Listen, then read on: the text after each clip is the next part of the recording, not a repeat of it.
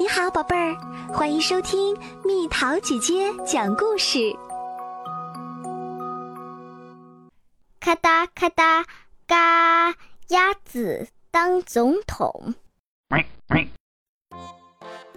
管理一个农场实在是件苦差事儿。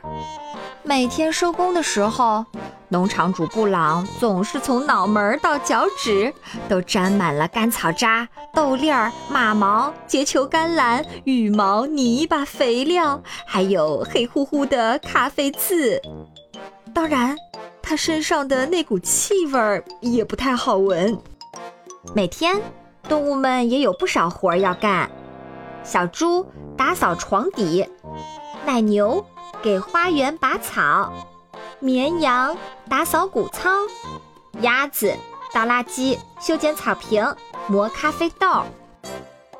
每天收工的时候，小猪们身上沾满了碎棉屑，奶牛们满身都是杂草，绵羊们全身都是灰尘，而鸭子身上也沾满了草屑和咖啡豆的碎末。鸭子可不喜欢打杂。它不喜欢从羽毛里往外捡草屑和咖啡豆的碎末，真不公平！干嘛让布朗管理我们大家呢？鸭子这样想。我们也需要开一个选举大会。鸭子做了一块标语牌子，把它挂在了谷仓里面。农场主布朗必须下台。农场选举大会明天召开。第二天一大早，布朗在自己家的门上发现一张海报：“给鸭子投票，打造更博爱、更和平的农场。”布朗顿时火冒三丈，他跑到谷仓门口，发现动物们正在进行选民登记。选民登记，投票者必须具备以下条件：一、居住在农场。二，拥有合法有效身份证件；三，至少有牌子这么高。但是老鼠们聚在一起，对选民身高要求提出抗议。于是鸭子用笔划掉了这条。选举日当天，每一个动物都填写了一张选票，把它放进盒子里。计票结束。选举结果被写在另一张大海报上，贴在了谷仓的墙上。布朗六票，鸭子二十票。布朗强烈要求重新统计票数。结果，大家在一头猪的屁股上发现了一张臭烘烘的选票。新的选举结果出来了：布朗六票，鸭子二十一票。这是选民们的心声，鸭子正式当上了农场主。管理一个农场实在是件苦差事儿。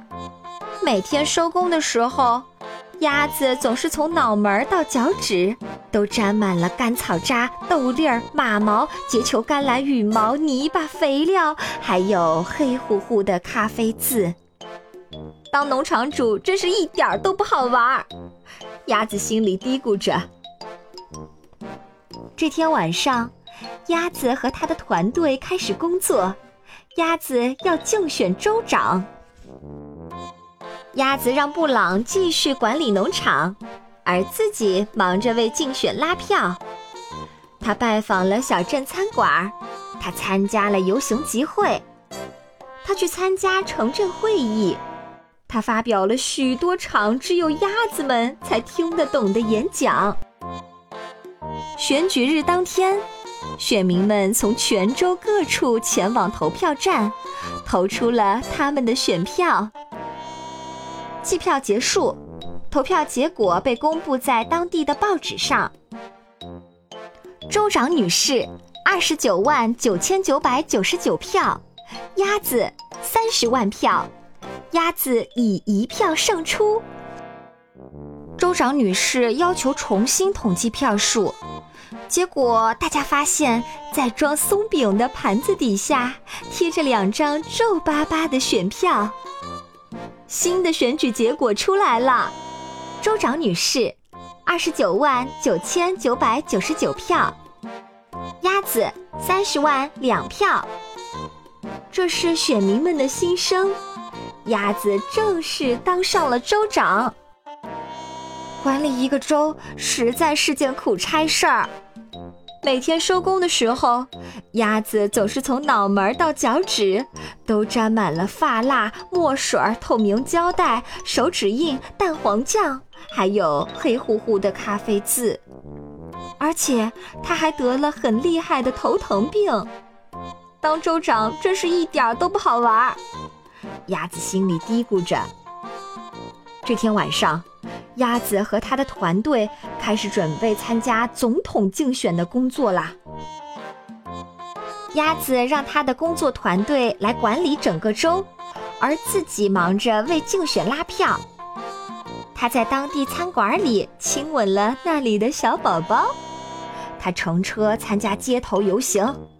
他发表了只有鸭子们才能听得懂的演讲。他甚至在深夜电视节目里演奏了萨克斯管。选举日当天，选民们从全国各地前往投票站，投出了他们的选票。计票结束，结果被公布在当天的有线电视新闻上。总统先生，五千零五十四万六千一百六十五票。鸭子五千零五十四万六千一百七十票，鸭子打败了总统。总统先生强烈要求重新统计票数，结果大家在副总统的裤子后面发现了十张黏糊糊的选票。新的统计结果出来了，总统先生五千零五十四万六千一百六十五票，鸭子。五千零五十四万六千一百八十票，鸭子打败了总统，这是选民们的心声。鸭子正式当上总统了。管理一个国家实在是件苦差事儿。每天收工的时候，鸭子总是从脑门到脚趾都沾满了面霜、纸条、订书钉、安全徽章、窃听器，还有黑乎乎的咖啡渍。而且他的头疼病变得更严重了。管理国家真是一点都不好玩，鸭子心里嘀咕着。这时候，他看到一则招聘广告。招聘鸭子，无需任何工作经验，只需会修剪草坪和磨咖啡豆。鸭子把国家大事留给前总统去管理，自己回到了农场。现在每天收工的时候，布朗总是从脑门到脚趾都沾满了干草渣、豆粒儿、马毛、结球甘蓝、羽毛、泥巴、肥料，还有黑乎乎的咖啡渍。而鸭子正在忙着写他的传记呢。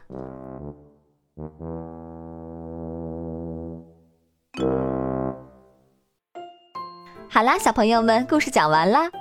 让你选择，你想当什么呢？你想做什么事儿呢？是想走出去看看、闯闯，还是想待在原来的位置？留言告诉蜜桃姐姐吧。好了，宝贝儿，故事讲完啦。